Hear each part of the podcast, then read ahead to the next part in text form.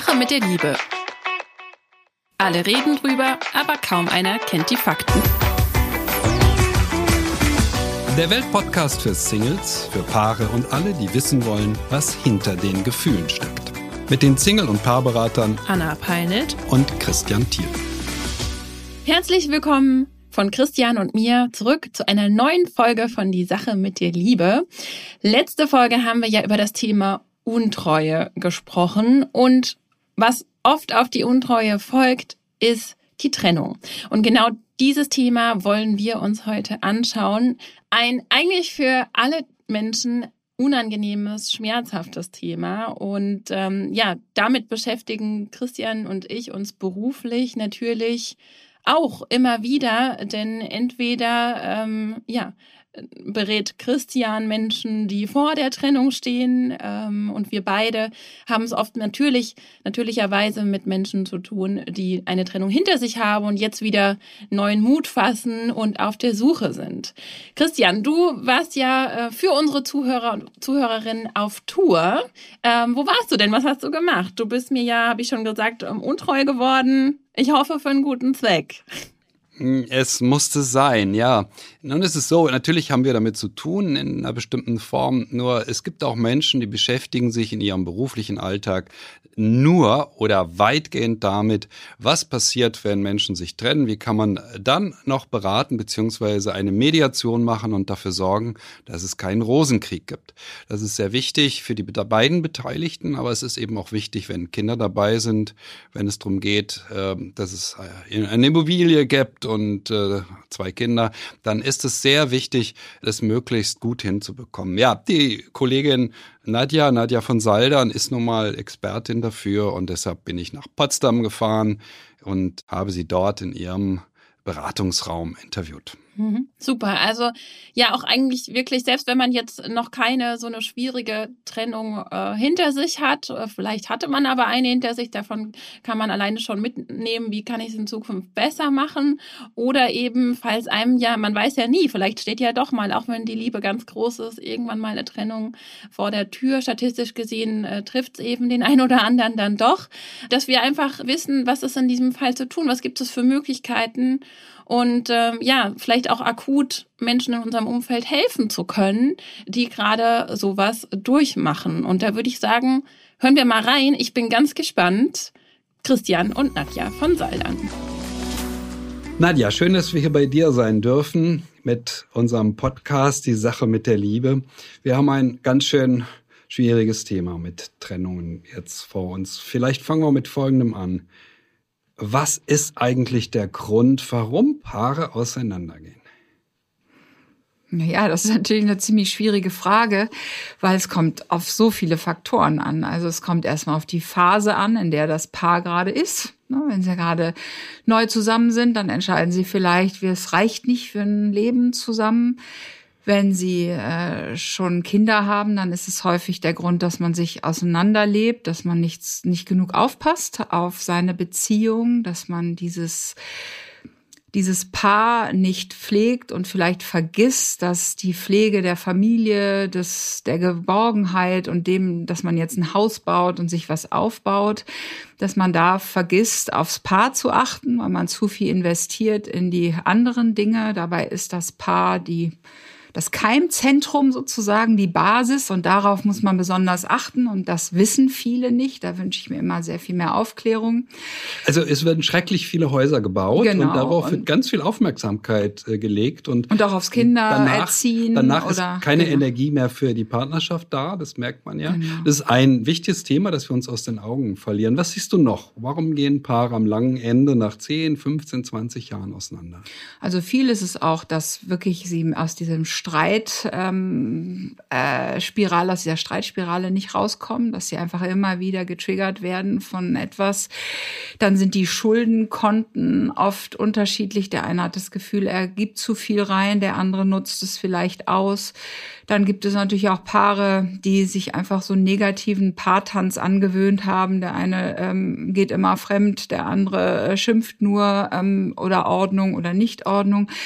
Aber die Frau nörgelt immer, der Mann bleibt immer auf Arbeit und dann sagt die Frau, aber ich muss doch nörgeln, weil er immer auf Arbeit ist. Und mhm. der Mann sagt, ich muss doch immer auf Arbeit bleiben, weil sie nörgelt zu viel. Das ja, ist ja, da haben wir genau das Thema, dass der Mann denkt, durch die Arbeit tut er so viel für die Familie und für alles. Und die Frau findet das aber nicht genug, weil sie möchte lieber Zweisamkeit und Zeit äh, miteinander haben. Und deshalb nörgelt sie. Und der Mann sieht es aber dann als Undankbarkeit. Und er versteht auch nicht, dass sie vielleicht ein sehr, sehr gutes Ziel verfolgt damit, dass sie so ein bisschen auch dranbleibt an der Paarbeziehung. Aber was natürlich auch noch äh, zur Trennung führen kann, ist, dass man sich auch sehr verändert und vielleicht dann auch plötzlich findet, der Partner passt nicht mehr zu mir. Vielleicht hat er für die Familie ge gepasst und jetzt, wenn die Kinder aus dem Haus sind, merkt man, wir haben uns eigentlich gar nicht so viel mehr zu sagen. Aber es gibt viele. Wir verändern uns. Ja. Und das ist ein Punkt, den viele nicht im Blick haben, mhm. dass äh, die Tatsache, dass wir uns verändern, ja auch einen Druck auf Partnerschaften ausübt und auch dazu führen kann, dass unsere Entwicklung sehr unterschiedlich verläuft mhm. und dass zwei Menschen, die mal sehr gut zueinander gepasst haben, vielleicht gar nicht mehr so sehr gut zueinander passen. Dummerweise ist uns das alles ja nicht so wirklich bewusst. Was Paaren bewusst wird, ist, dass es irgendwie schlecht läuft. Mhm. Ja? Und weil es irgendwie schlecht läuft, ähm, kommt es irgendwann zu einer Trennung und dann entsteht ja, also jeder möchte ja nicht schuld sein. Ja, aber ja, jetzt kommt die Schuldfrage ins mhm. Spiel. Also mhm. es liegt doch nicht an mir, wirklich. Nein, es kann doch nicht an mir liegen, dass es auseinandergeht. Nein, wirklich nicht. Das sagt sie, das sagt er. Und das ist ja eigentlich die Lage, die jetzt die Trennung so unglaublich kompliziert macht.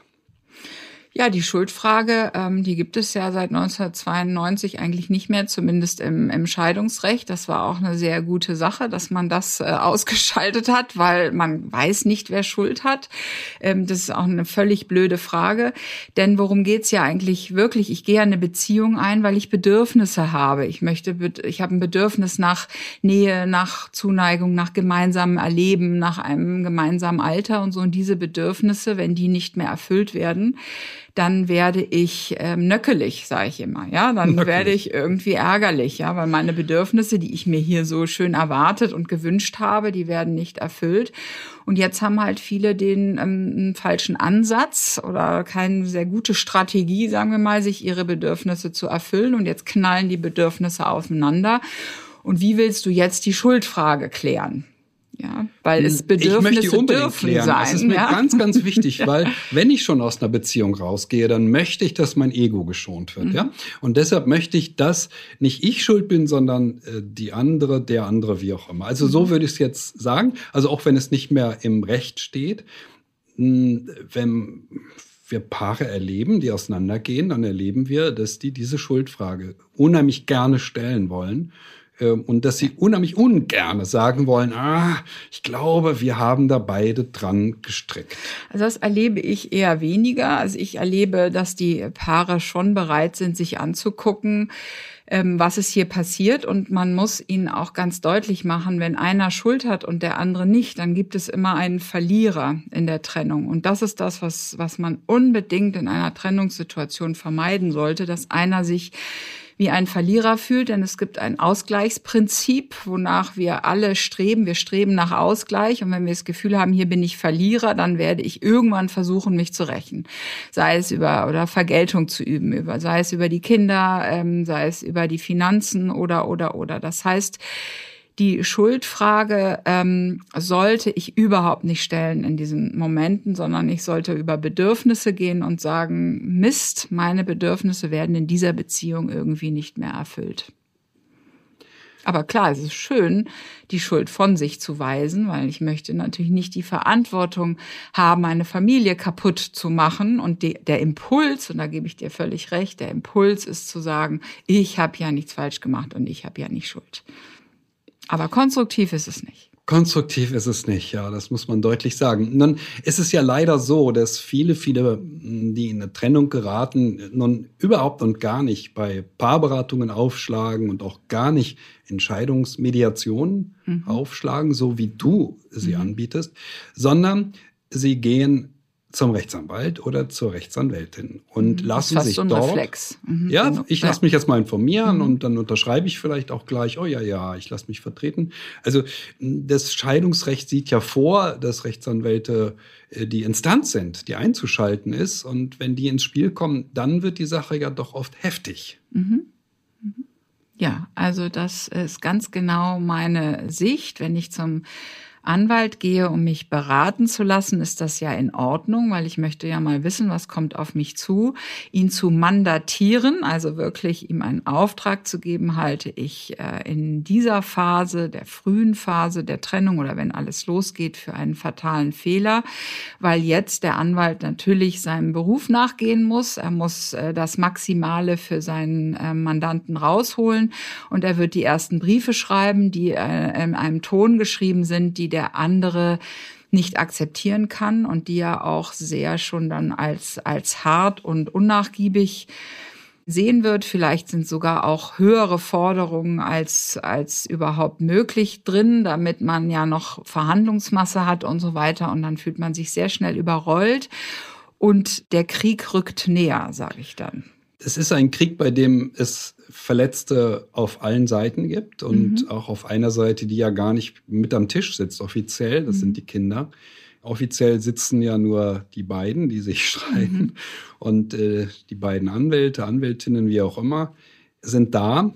Nur die, die Kinder müssen das ja oft mit ausbaden. Mhm.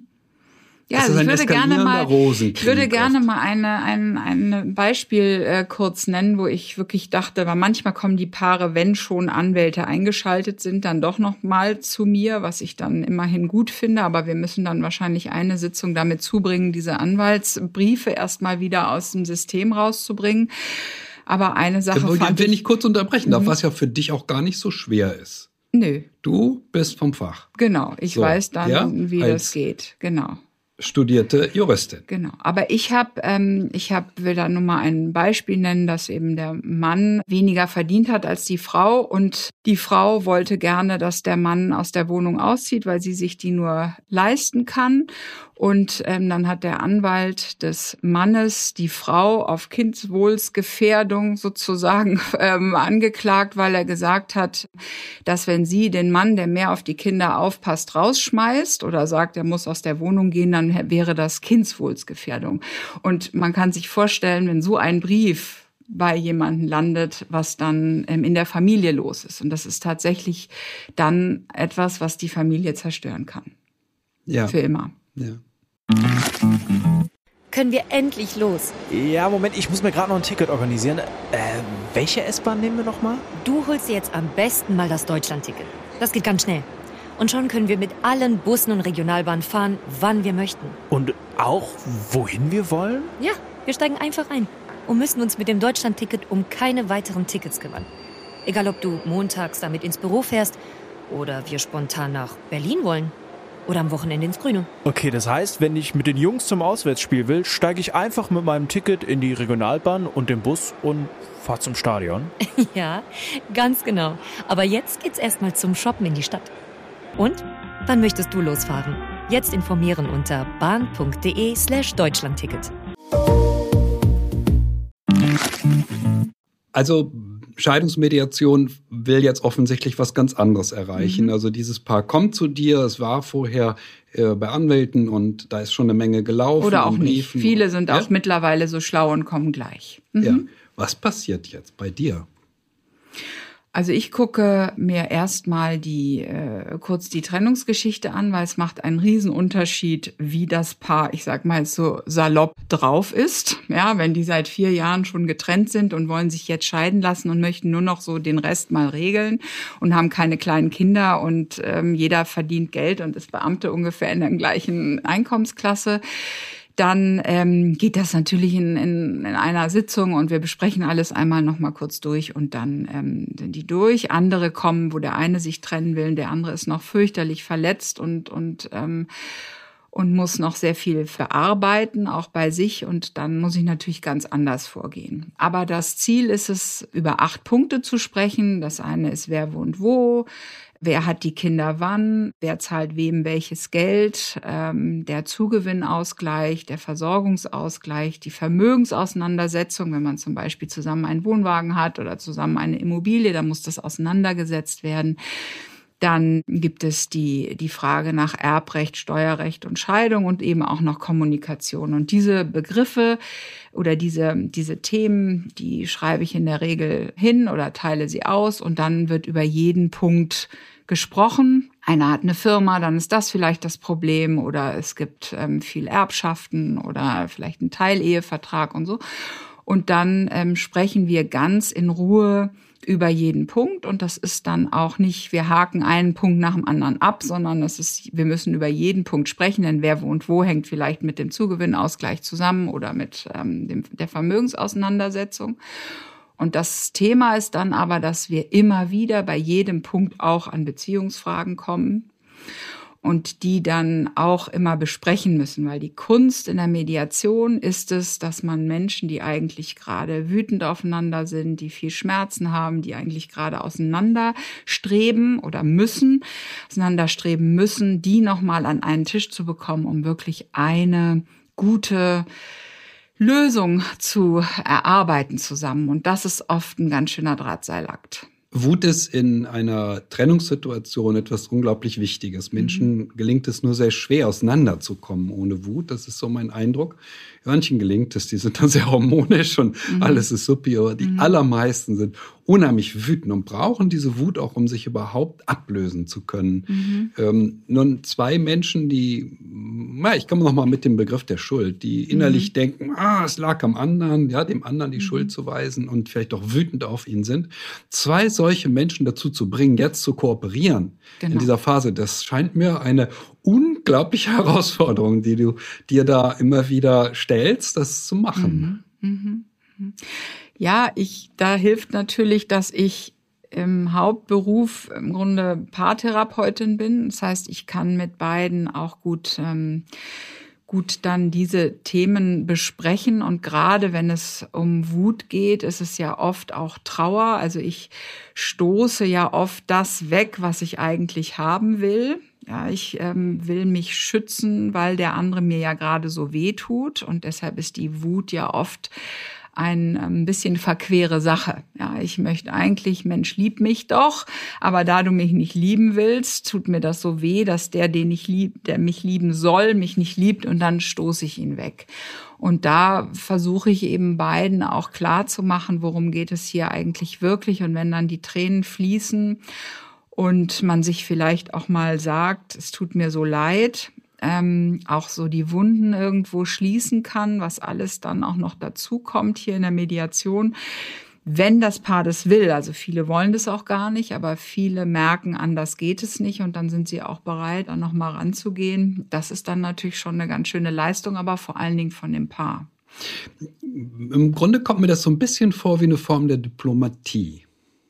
Hm, da habe ich noch nicht so drüber nachgedacht. Mal mit der einen Seite reden, mal mit der anderen und dann wieder mit der einen und wieder mit der anderen. Immer so hin und her, dass ja. die so ein bisschen verstehen, was die Position des anderen ist. Also die ähm, Mediation ist ja auch gar nicht so eine Rocket Science, weil es geht ja darum, wirklich jedem das Gefühl zu geben, ich habe dich verstanden. Und indem man zum Beispiel wiederholt, was der andere sagt und das auch in einer netten Form, so dass man sagt, ja, ich verstehe dich, ist der schon viel entspannter und kann auch viel mehr zuhören, was der andere will. Und dadurch schafft man eine Atmosphäre, wo nicht immer jeder sagt, aber ich wollte, ich musste doch und ich konnte nicht anders, sondern man fängt plötzlich an, auch den anderen mal zuzuhören und zu verstehen. Nun vermute ich mal, dass dir nicht alle Klientinnen und Klienten gleich lieb sind oder gleich sympathisch sind. Wenn man mit einem Paar arbeitet, muss man doch im Grunde sich in der Mitte halten können. Zwischen beiden. Nicht eine, auf eine Seite sich stellen, oder wie erlebst du das?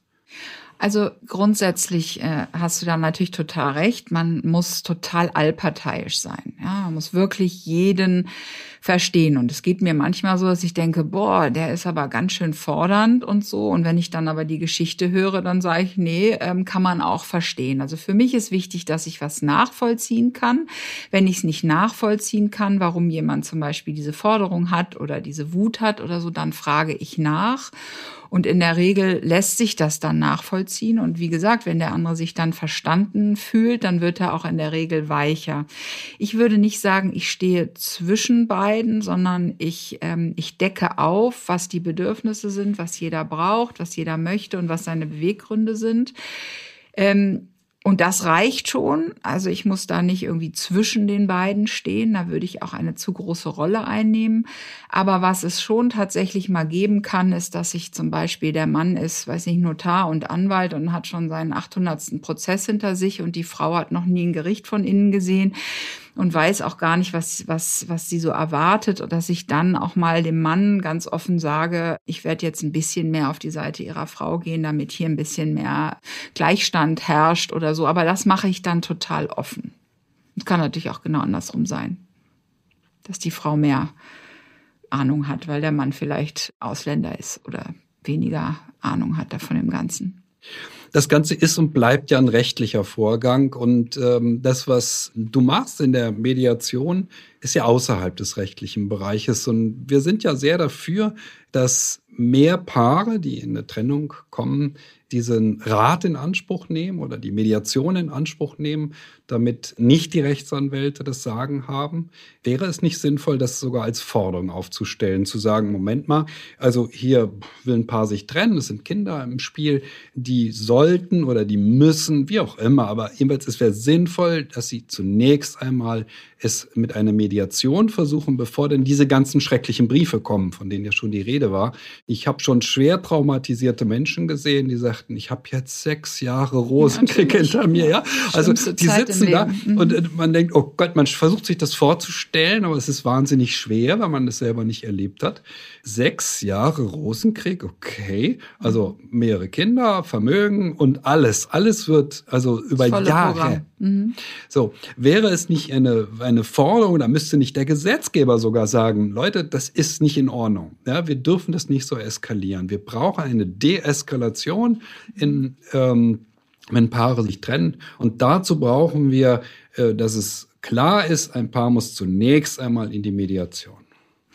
Also innerhalb des Gerichtsprozesses ist das tatsächlich so. Also Richter müssen dem Paar nochmal ähm, zumindest sie darüber informieren, dass sie eine Mediation machen sollten. Das ist natürlich keine Verpflichtung, aber Richter machen das. Da sind aber, wie du richtig sagst, die Anwälte ja schon aufeinander losgegangen. Das heißt, da ist es eben oft schon zu spät. Aber auch immer noch besser und manchmal klappt es da auch noch, wenn es nicht wirklich so Schwarz-Weiß-Lösungen sind, wie zum Beispiel, geht das Kind mit nach England oder bleibt es in Deutschland? Das, da gibt es keinen Zwischenschritt, da gibt es nichts und da ähm, macht dann Mediation oft dann schon keinen Sinn mehr, weil man sich schon so, der eine will das Kind mit nach England nehmen, der andere will es in Deutschland behalten.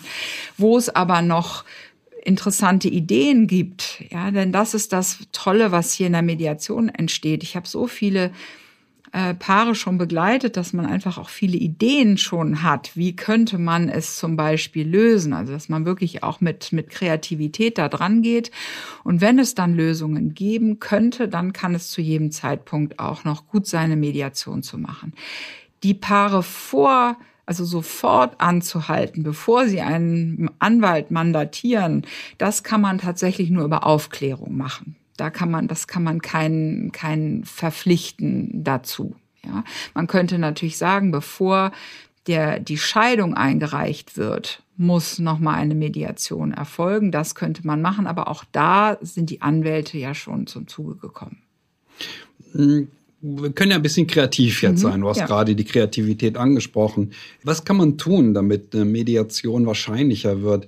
Der Gesetzgeber könnte auch sagen, nein, also wer eine Scheidung einreichen will, der darf das zwar nach einem Jahr, so ist es ja bisher, ein Jahr mhm. Trennung, aber wenn Kinder im Spiel sind, dann darf es erst nach zwei Jahren. So, in der Zwischenzeit dafür eine Mediation machen. Mhm. Wir können uns vieles überlegen, also was es mhm. wahrscheinlicher macht, dass Paare sagen, okay, wir versuchen es jetzt mal lieber erst mit einer Mediation. Es ist ja so, dass das im Grunde vorgesehen ist. Jeder denkt ja, wenn ich mich trenne, dann muss ich zum Anwalt. Das glaubt ja mhm. keiner. Auch wenn ich mich trenne, dann gehe ich mal in eine Mediation. Mhm. Dafür machen wir ja diesen Podcast jetzt ja, auch, ja, damit natürlich. das weitergetragen wird. Dafür, genau. ja, Viele Leute. Anwälte bieten das ja auch schon an, dass sie eine Mediation machen. Das in der Praxis wird es immer weniger gemacht. Aber heute habe ich auch wieder eine Frau gehabt, die sagte, ja, bei meiner Anwältin steht Mediatorin an der Tür, aber irgendwie äh, war es dann gleich so in die Richtung Mandatieren und Krieg. Also das, das muss in die, in die Köpfe rein. Ich fände es eigentlich toll, wenn wie bei der Eheschließung ähm, das Gericht gar nicht so viel involviert wäre, weil das Problem finde ich ja schon, dass eine Scheidung vor dem Richter passiert. Warum denn nicht anders? Ja, weil das ist ja schon Gericht, das, da muss schon Anwalt mitkommen.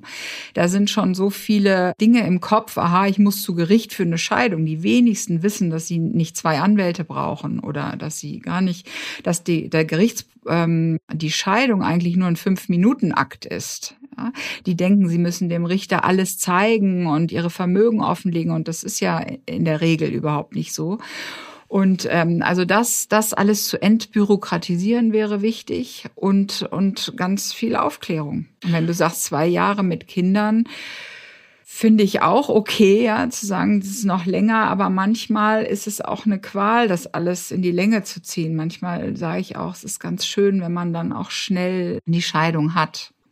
Dann wollte ich hm, irgendwie das erreichen, dass es mehr äh, mhm. Mediationen mhm. gibt. Deshalb mhm. kam ich auf die Idee, vielleicht braucht man auch noch andere. Mhm. Ich habe es mal gehört, das war sehr spannend von äh, Singapur, die ähm, beschlossen haben, also wenn ein Paar sich trennt und die äh, beiden bleiben relativ nah beieinander wohnen, damit sie auch weiterhin die Kinder beide gut äh, bei sich haben können. Wenn sie nah beieinander wohnen bleiben, dann zahlen sie weniger Steuern. Mhm. Das ist ja ein faszinierender Gedanke. Man kann auch über das Steuerrecht vorgehen. Absolut. Ähm, mhm es gibt ja keine Möglichkeit, Menschen zu einem bestimmten Weg zu zwingen, mhm. aber äh, ein Signal zu geben, Leute, es ist vernünftiger, wenn ihr euch einigt.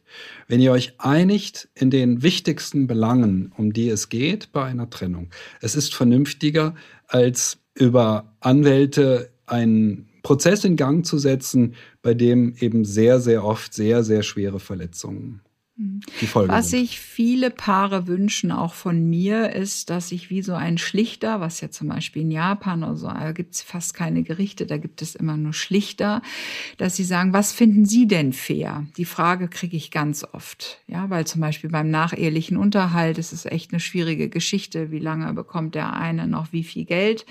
Ähm, da gibt es auch kein richtig oder falsch. Da gibt es auch keinen Richter, der es weiß. Wenn Sie zum Ostrichter oder wenn man zum Ostrichter kommt, wird der anders entscheiden wie ein West Schiedsrichter oder eine Frau vielleicht ein Mann, keine Ahnung.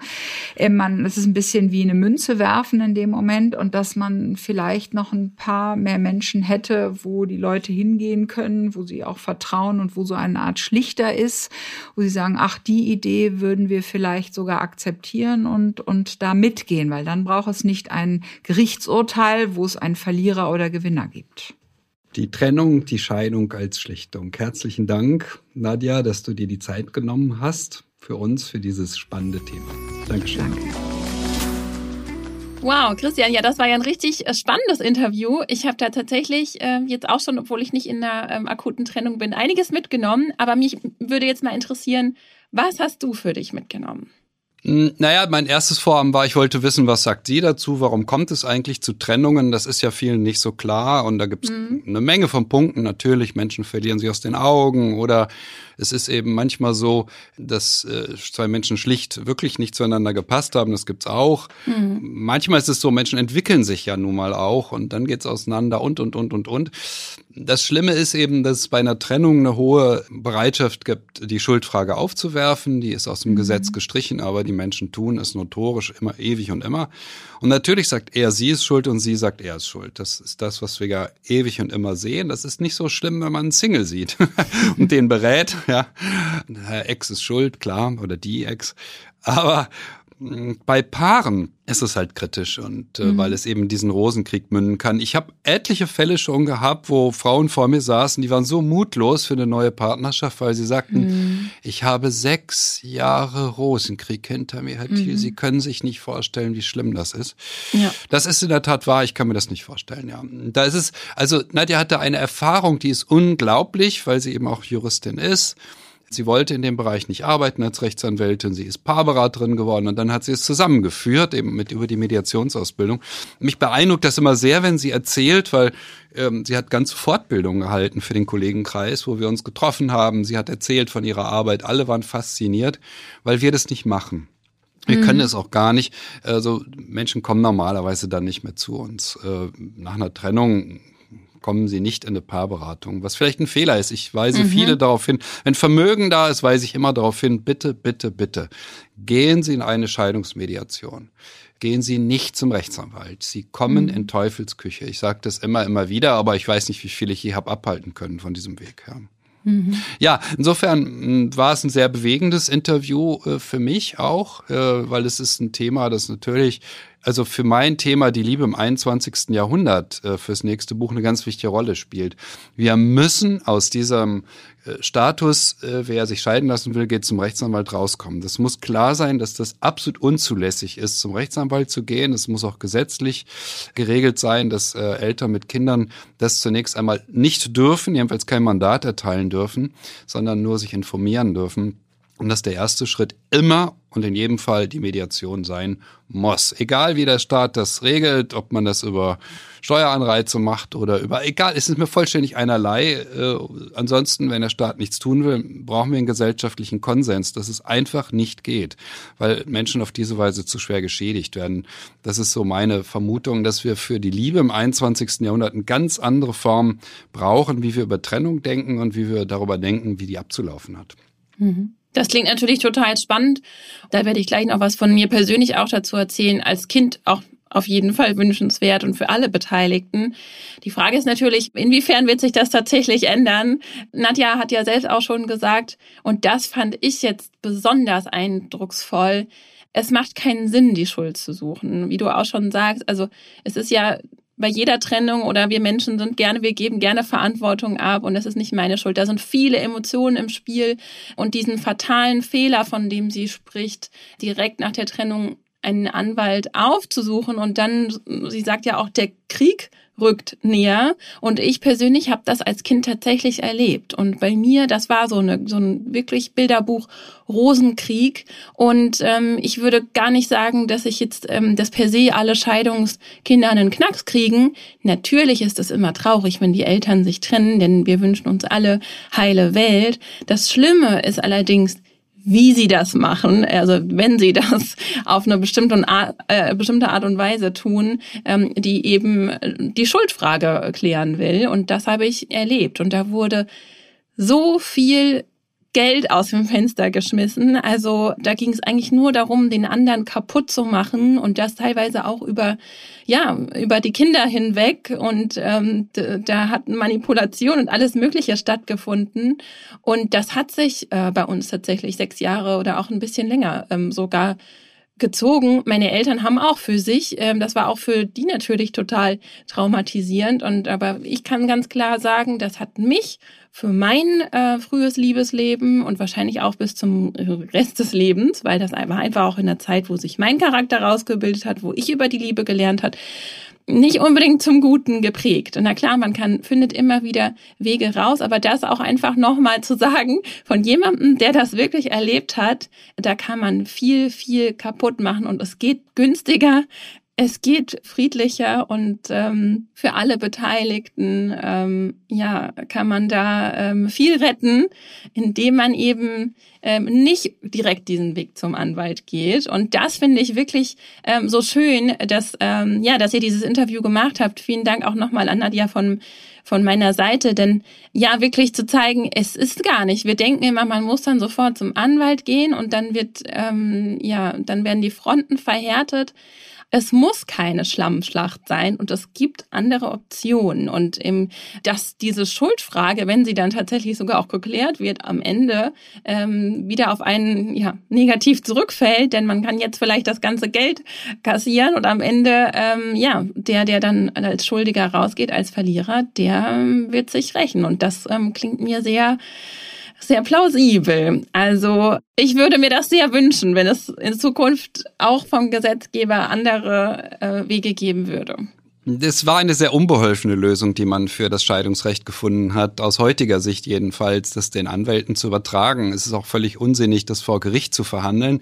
Die Beteiligten dürfen das, äh, dürfen sich einigen, sie dürfen das beim Notar notariell beglaubigen und danach wird die Ehe einfach geschieden ohne eine Gerichtsverhandlung. Das wäre eine wesentlich bessere Lösung. Es mhm. ähm, ist im Übrigen, es ist einfach ganz wichtig, dass wir uns klar machen, es gab eine unglaubliche Front gegen die Scheidung, ähm, als die Ehescheidung eingeführt wurde. Aus dem konservativen Lager wurde das als, das, als der Untergang des Abendlandes dargestellt. Und was wir heute wissen ist, dass Scheidungen für Kinder unglaublich geringe Konsequenzen haben. Das kann man sich gar nicht vorstellen, aber es ist so. Die Scheidung selber, ja, die äh, Jahre nach der Scheidung, wenn sie schlimm verlaufen, wenn Eltern nicht zuverlässig für Kinder da sind, wenn Eltern einen Rosenkrieg anfangen, können unglaublichste Schäden anrichten. Ansonsten, Eltern trennen sich, es ist für Kinder nicht das, was sie sich wünschen, aber sie kommen damit in der Regel äh, sehr, sehr gut zurecht. Es hat für ihr folgendes Leben relativ wenig Folgen, wenn mhm. Eltern sehr vernünftig sind. Es ist erstaunlich, wie wenig Folgen Scheidungen tatsächlich für Kinder haben. Es gibt viele Studien dazu und natürlich kommen die schnell zu dem Ergebnis, äh, wie schwer tra traumatisiert manche Kinder sind. Das ist wirklich auch gar kein Wunder, wenn wir sehen, wie Scheidungen verlaufen. Aber es ist mhm. der Verlauf der Scheidung, der mhm. diese äh, schweren Folgen nach sich zieht. Zum Glück hat äh, Nadja ja auch ein Buch dazu geschrieben, für das ich jetzt gerne werbe. Glücklich getrennt heißt es, ähm, hat ihre Erfahrungen aus der Scheidungsmediation mal zusammengefasst. Das Besondere an ihr ist ja nun mal, dass sie äh, vom Haus aus äh, Juristin ist, also das studiert mhm. hat, da nicht arbeiten wollte und dann in die Paarberatung abgebogen ist und dann in die Scheidungsmediation.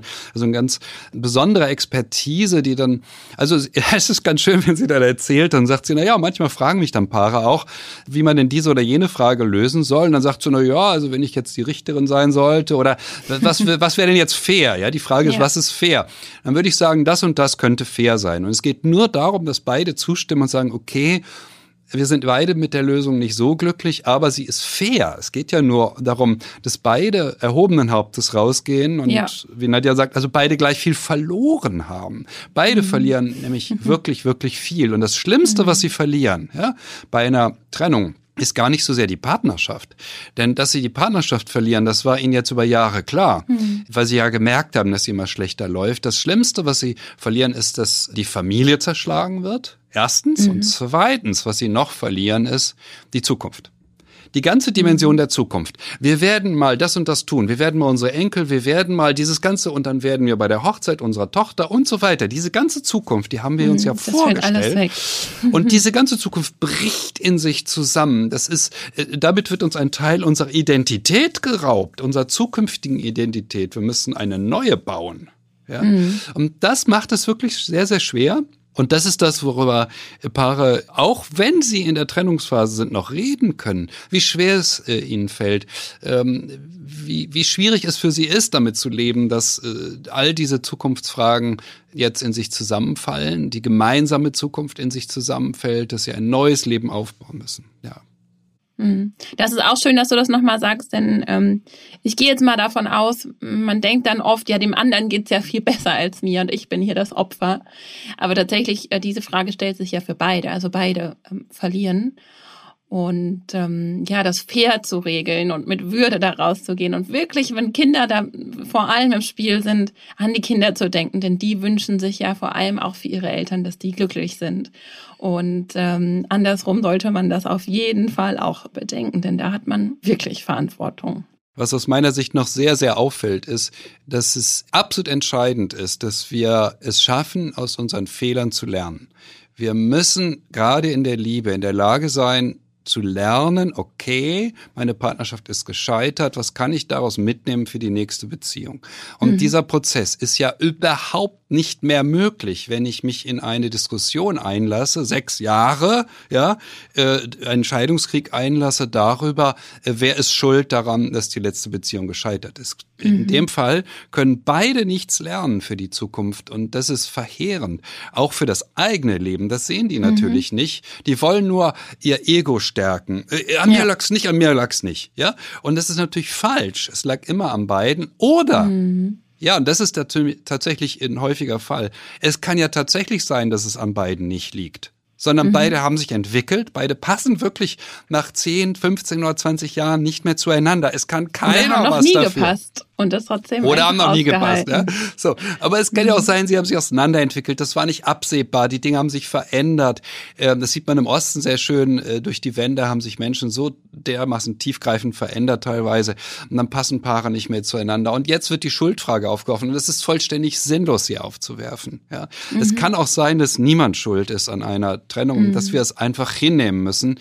Deshalb, also äh, es ist, finde ich, ganz, ganz wichtig, aus Fehlern lernen können wir nur ja, wenn wir diese Schuldfrage nicht aufwerfen oder uns weitgehend zurückhalten und sagen, Moment mal, ich habe eine Niederlage erlitten, wie kann ich nach vorne schauen? Wir müssen mhm. nach einer Trennung nach vorne schauen. Das ist unser Job, das zu tun, mhm. weil es geht um unser Leben. Es geht darum, genau. dass uns noch viele, viele Jahrzehnte bevorstehen. Das Leben endet nicht mit einer Scheidung. Ich selber bin mit 39 Jahren geschieden worden, um das auch noch zu sagen.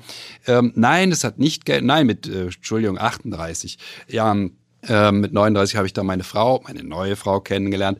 Also äh, das Leben endet nicht mit einer Scheidung, ja. sondern es beginnt etwas Neues und genauso soll es sein. Es soll nach mhm. vorne gedacht werden und nicht nach hinten getrauert und die Vergangenheit wird ja konserviert durch einen Rosenkrieg. Also sechs Jahre Rosenkrieg heißt, ich konserviere die Vergangenheit. Der Kampf konserviert, äh, dass ich jetzt permanent in Kontakt bin. Und ich ja, mit ich raube mir selbst auch ganz viel Energie. Also das ist ja, kommt noch ja. dazu. Also man ja. kriegt ja wahrscheinlich auch sonst im Leben nicht mehr viel hin. Also ich sag immer wieder gerne, es gibt diesen berühmten Satz von dem amerikanischen äh, Industriellen, The only real mistake is a mistake from which you learn nothing. Ja? Mhm. Ähm, also wenn wir von aus einem Fehler nichts lernen, dann haben wir wirklich einen schweren Lebensfehler begangen. Wir dürfen in unserem Leben jede Menge Fehler machen.